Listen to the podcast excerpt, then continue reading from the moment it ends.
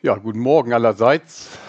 Und ich steige gleich ein in die Geschichte oder in das, was wir eben gelesen haben. Und ähm, jetzt müssen wir uns mal 2600 hm, Jahre zurückversetzen. Aber ich glaube, das kriegen wir gar nicht hin. Das ist wohl äh, illusorisch. Aber das war die Situation, in der äh, dieser Prophet aufgetreten ist. Das war Juda im 6. Jahrhundert vor Christus. Und das jüdische Volk war gerade aus der Gefangenschaft zurückgekehrt und fing an, das Land und die Stadt Jerusalem wieder aufzubauen. Die Ergebnisse oder die Ereignisse kann man im Buch Esra ganz gut nachlesen. Und dort wird ja auch vom ähm, Wiederaufbau des Tempels berichtet. 70 Jahre, wisst ihr vielleicht, war das Volk Juda in der Gefangenschaft. Ne? 70 Jahre war es her, dass sie den Tempel in Jerusalem hatten stehen. Der war ja zerstört worden. Und nun, zwei Generationen später, kommen sie zurück. Und wahrscheinlich sind es nur ganz wenige gewesen der jetzigen Einwohner, die den ersten Tempel vielleicht gesehen haben.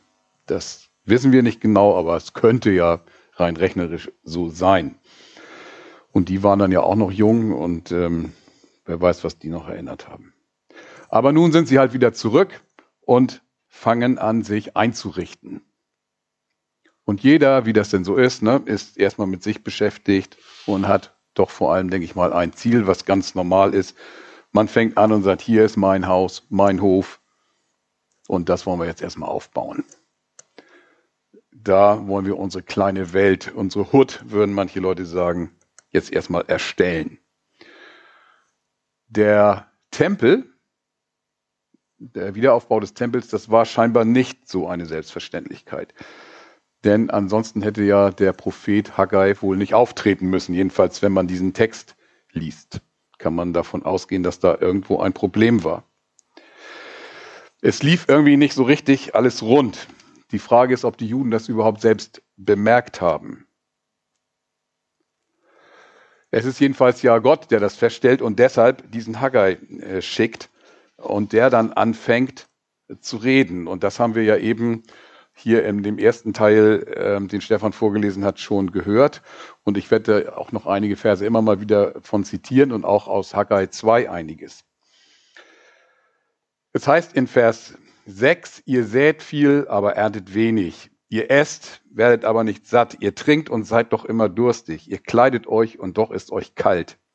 Der Lohn der Arbeiter löst sich teilweise in nichts auf.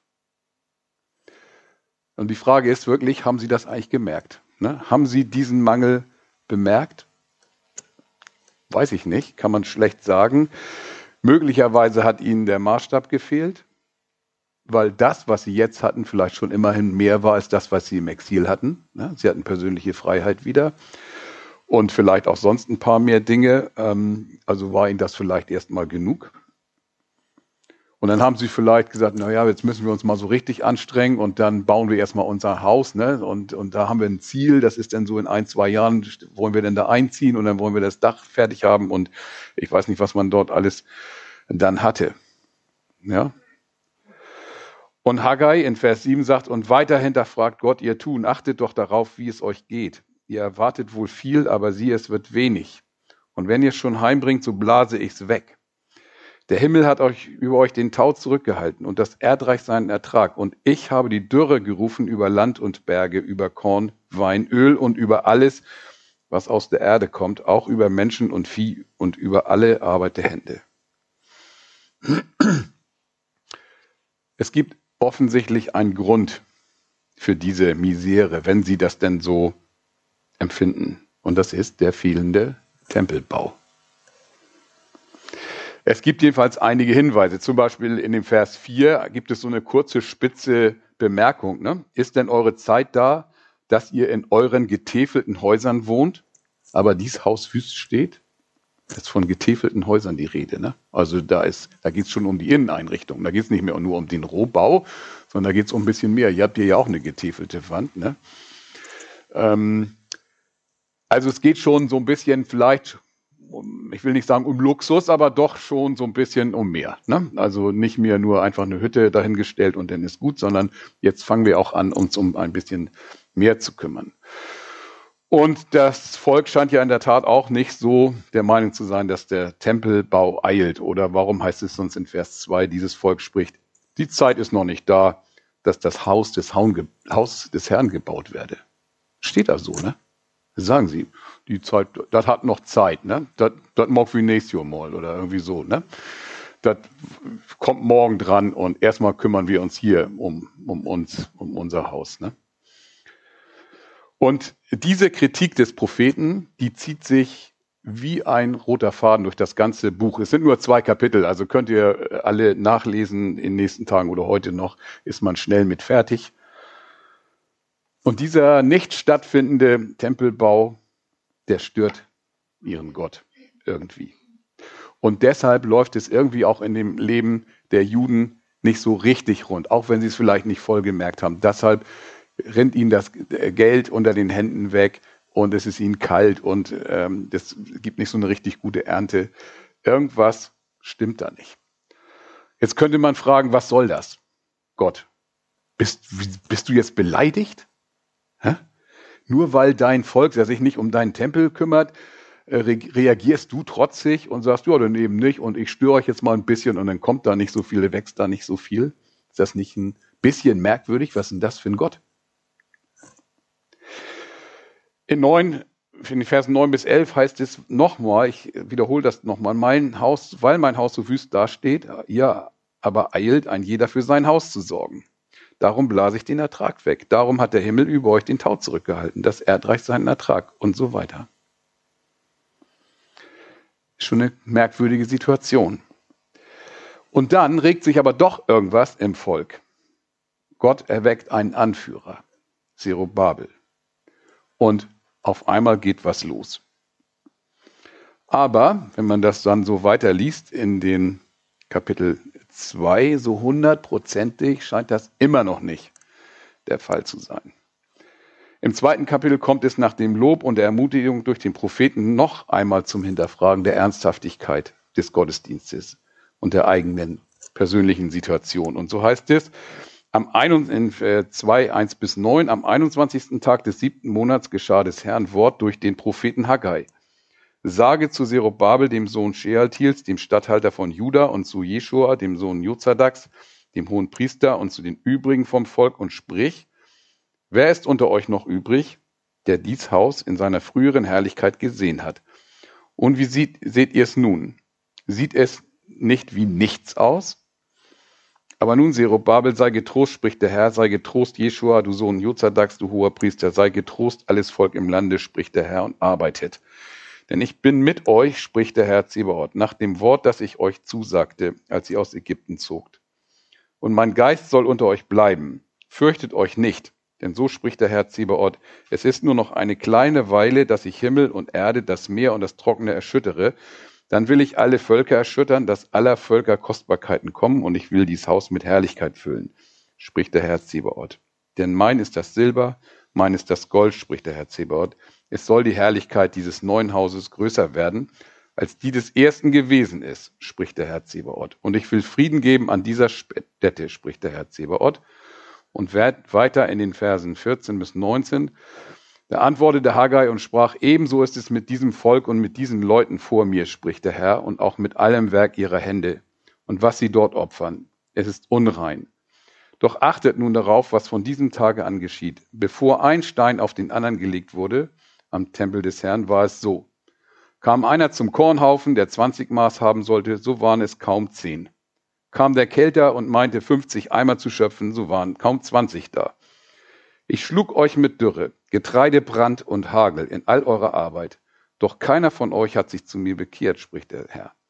Achtet doch darauf, was von diesem Tage an geschieht, vom 24. Tage des neunten Monats an, nämlich von dem Tag an, da der Tempel des Herrn gegründet wurde.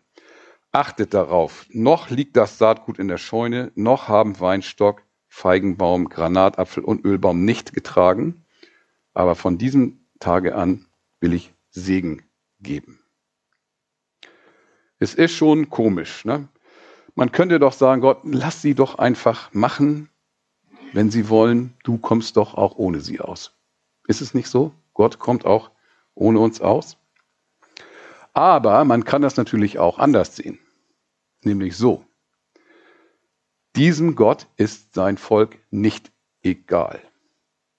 Im Gegensatz zu all den anderen Göttern und Götzen, die sie da drum hatten, Baal oder Aschera oder wie sie alle so hießen. Und dieser Gott ist kein Gedankengebäude von Menschen und Herrschern, die vielleicht diese Götzen einsetzen, um ihr Volk zu unterdrücken, sondern dieser Gott ist lebendig und dieser Gott möchte mit den Geschöpfen, mit seinen Geschöpfen in eine Beziehung treten. So einfach ist das. Und so war es ja auch ganz am Anfang der Schöpfung. Ne? Gott wohnte mit den ersten Menschen im Garten Eden zusammen. Ja? Alles war gut. Ihr wisst, was dann passierte. Nun sieht die Welt etwas anders aus und Gott und Mensch sind getrennt. Und sozusagen als eine Art Brücke diente damals der Tempel, als eine Brücke zwischen Zeit und Ewigkeit. Und genau dort wollte Gott seinen Geschöpfen, diesem auserwählten Volk Israel, begegnen. Das war der Grund. Und das ist das, was mich eigentlich so an dieser ähm, Geschichte des Propheten Haggai äh, sehr fasziniert hat, dass diesem Gott sein Volk einfach nicht egal ist. Ne? Der sagt nicht einfach, okay, dann macht ihr mal. Nein, er sagt, ich will mit euch zusammen sein. Und deshalb brauchen wir dieses Haus. Er stellt sich da jetzt auch nicht selbst hin und macht so, Ne? Und schwupp steht der Tempel da, ne? so wie bei Asterix, wo man dann irgendwo so eine Eichel in so ein, in so ein Dings geworfen hat und schwupp stand dann die neue Eiche. Ähm, gar nichts, Über, überhaupt gar nichts, ne? sondern die Juden sollten das selber erledigen. Ne? Sie sollten einen Architekten, sagen wir mal, beauftragen, Bauingenieure und dann sollten sie das, den Tempel aufbauen. Aber die Juden haben gesagt, nö, wir kümmern uns erstmal um unsere Wohnung. Und so ist das mit uns und unserem Gott. Dieser Gott erwartet schon eine aktive Haltung von uns, von seinem Volk. Und nicht nur so eine Konsumhaltung und wir setzen uns mal dahin und dann warten wir mal, was passiert und irgendwer wird sich schon um den Tempel kümmern und dann werden wir da irgendwann hingehen zum Gottesdienst und dann finden wir das alles schön. Ne? So ist das nicht. Und es ist so, dass Gott irgendwie diese, diese Priorisierung des privaten Glücks, das stört ihn. Ja? Und so dieses Abwarten, dass irgendwie die anderen dann vielleicht mal was tun. Und so wie dieser Gott mit seinem Volk Gemeinschaft im Tempel haben wollte, so möchte er das heute mit uns. Das ist nicht anders. Durch seinen Sohn, Jesus Christus, durch die Gemeinde Jesu, geleitet durch den Heiligen Geist. Und deshalb finde ich, ist dieses Buch Haggai nicht nur ein Buch für des Alten Testaments für die Juden damals, sondern es ist auch ein, ein Buch für die heutige neutestamentliche Gemeinde. Nicht, dass ich meine, dass wir jetzt einen Tempel aufbauen, ja, aber dieses Buch ist ein leidenschaftliches Plädoyer für Gemeinde. Und natürlich wohnt Gott in uns durch seinen Geist. Aber es gibt auch im Neuen Testament eine klare Aufforderung, sich an Gemeinde zu halten. Und deshalb seid ihr heute hier, unter anderem.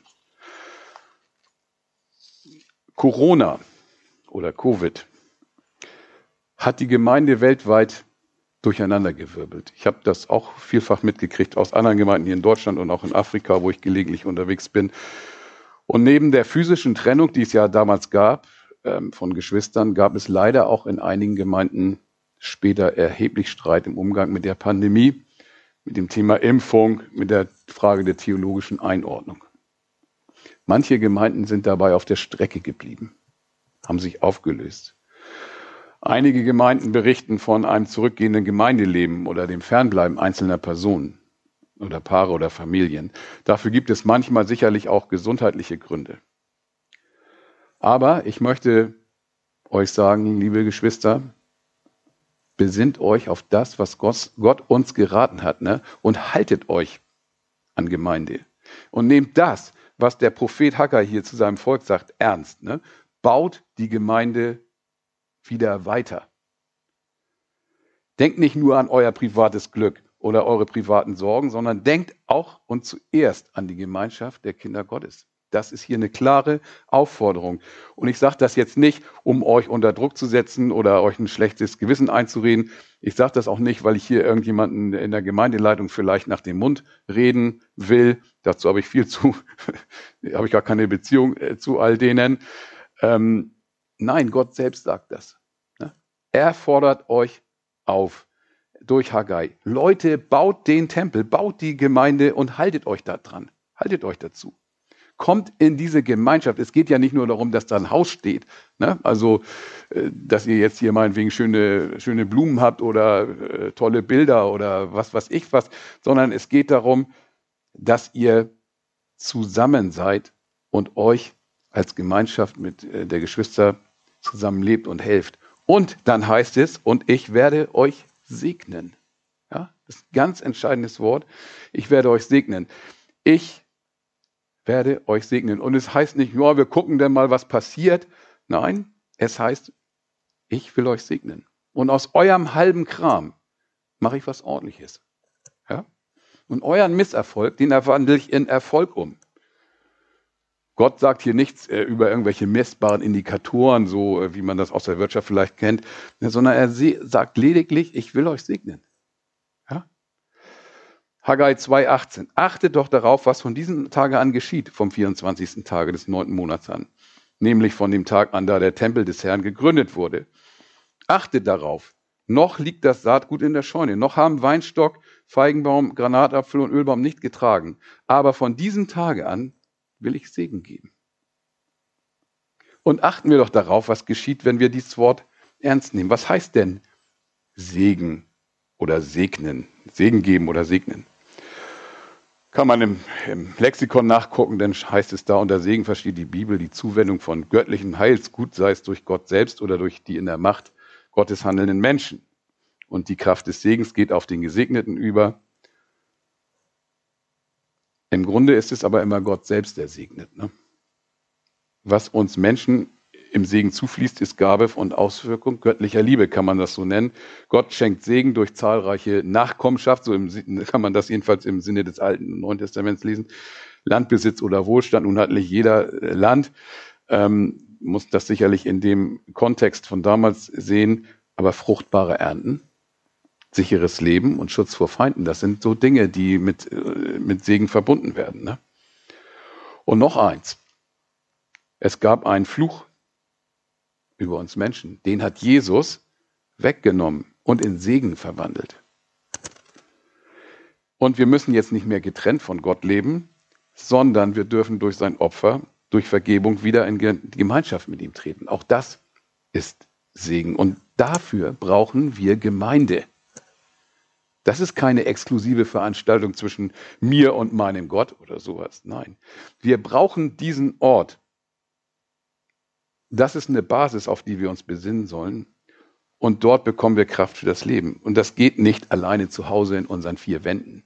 Ja, so, so eingeschlossenes Christentum bei mir zu Hause, das wird nicht funktionieren. So hat Gott das nicht gemeint. Und natürlich ist Gemeinde auch nicht nur das Gemeindehaus, was wir jetzt hier sehen, sondern es sind auch die vielen Veranstaltungen drumherum, die ihr vielleicht habt. Und es geht um Gemeinschaft auch im Alltag. Ne? Und dafür habt ihr als FEG Schneeferding auch eure Angebote, aber die muss man natürlich auch wahrnehmen und da muss man sich auch einbringen. Das erledigt sich auch nicht von alleine. Ne?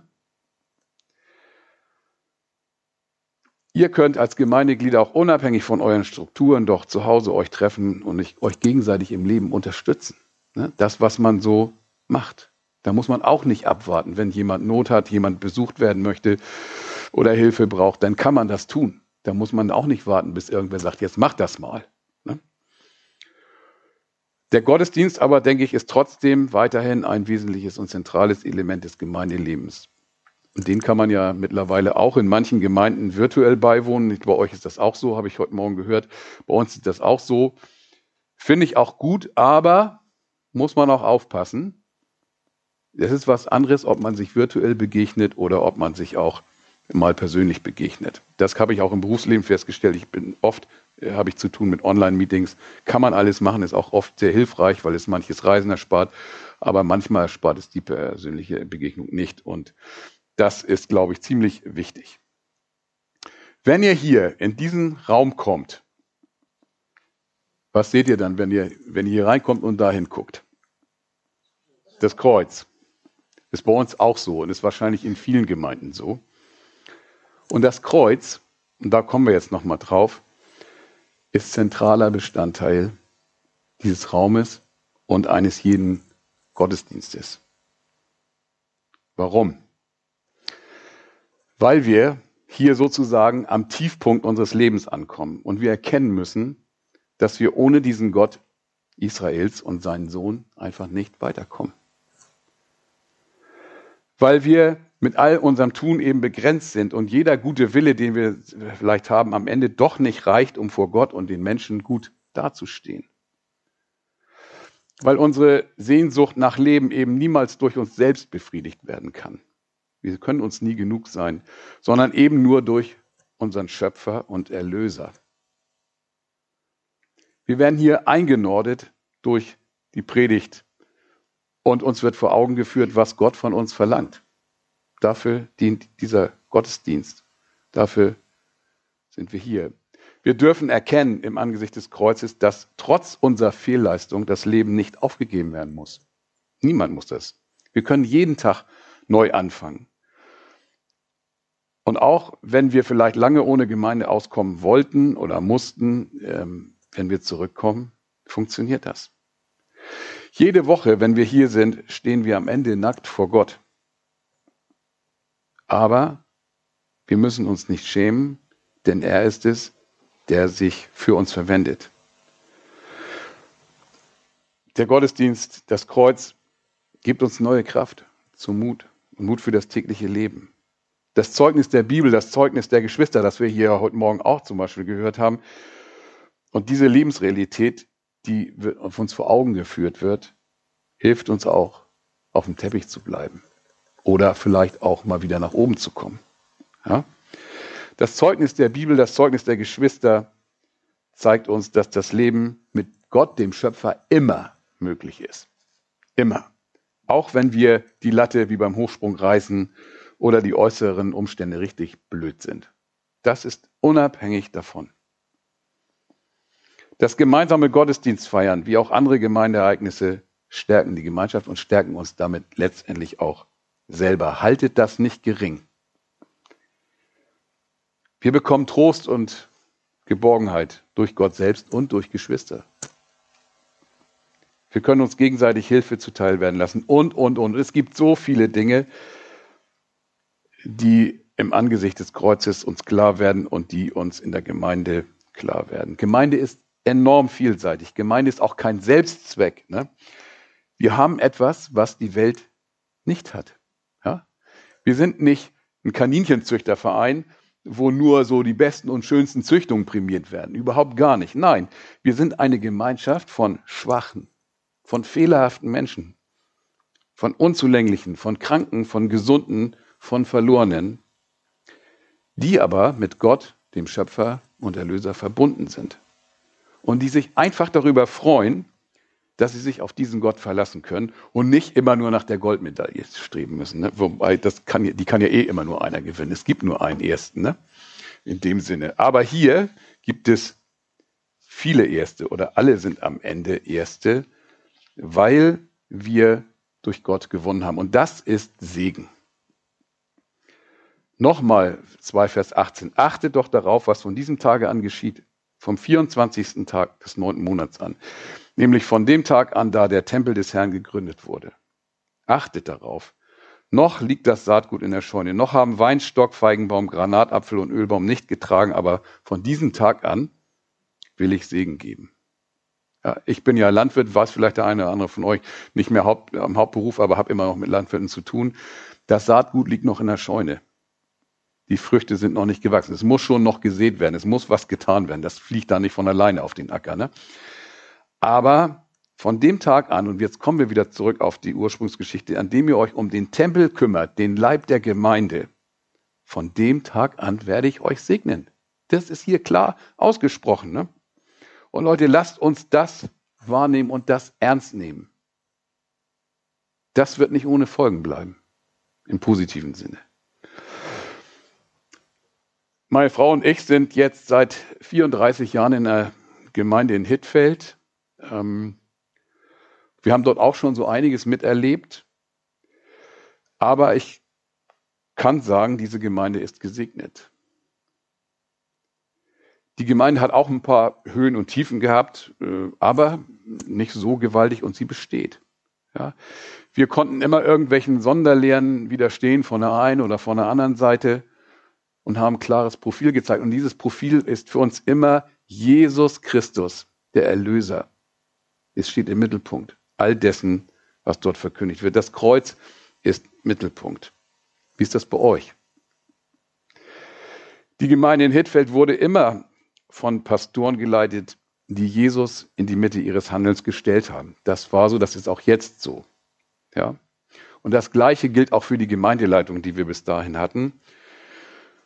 Da war niemand, der das in Frage gestellt hat, sondern immer stand das Kreuz, stand Jesus im Mittelpunkt. Und auch für viele Mitarbeiter gilt das. Und weil das Kreuz dort ernst genommen wird und sich damit auch niemand zu wichtig nimmt, das ist nämlich ein wesentlicher Punkt. Ne? Wenn, ich, wenn ich da hingucke, dann weiß ich, Junge, nimm dich nicht zu wichtig, du bist nicht der Maßstab. Wenn man das umsetzt, wenn man das ernst nimmt, dann funktioniert es auch in der Gemeinde. Corona hat uns auch getroffen und nur langsam kam das Gemeindeleben wieder zurück. Aber es kam zurück. Ist es bei euch auch so? Und während manche Gemeinden an Corona zerbrochen und zerstritten sind oder sich einfach aufgelöst haben, war es bei uns nicht so. Jetzt können wir dann zum Glück nicht so. Ja, das ist Segen, wenn man sich an Gott hält, wenn man sich an dem orientiert, was den Glauben ausmacht. Und den Glauben macht aus das Kreuz Jesu Christi und nicht, ob ich geimpft bin oder nicht geimpft bin und ob dieses oder jenes da richtig oder falsch ist. Das war alles nicht einfach. Aber wer daran Gemeinde irgendwie orientiert, an diesem ganzen Corona-Geschehen, der, der wird damit scheitern. Und in der Gemeinde kommen Menschen, die nicht einfach nur konsumieren und sich dahinsetzen und warten, dass andere was machen, sondern sie engagieren sich und sie stellen sich dahin und singen und spielen Klavier, wollen Gemeindemitglieder werden. Also wir haben echt erlebt jetzt, ne, dass doch etliche äh, neue Gemeindeglieder gekommen sind und ähm, auch mit jungen äh, Familien kamen oder dass sie Kinder bekommen und nicht sagen, was wird das hier in Zukunft, sondern ähm, es funktioniert. Aber auch in unserer Gemeinde sind Menschen krank. Manche schwer, mit wenig Hoffnung, auch psychisch krank, wo sich das immer wieder um dasselbe dreht und keine Lösung in Sicht ist. Aber diese Geschwister kommen trotzdem.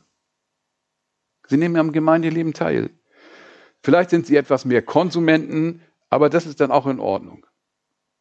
Sie bringen ihre Gebetsanliegen vor Gott, vor die Gemeinde. Wir machen das auch mit Zeugnis und Gebetsanliegen. Wir machen es nur nach dem Gottesdienst, weil wir das über einen YouTube-Kanal nicht in die ganze Welt posaunen wollen. Ähm, deshalb schalten wir dann immer ab. Ähm, aber ihr habt das ja auch durch eine geschlossene Benutzergruppe dann anders. Das ist auch gut. Wir haben natürlich auch WhatsApp-Gruppen, wo man Gemeinden, wo man Gebetsanliegen äh, anbringen kann. Das alles funktioniert. Auch die gegenseitige Hilfe im Alltag.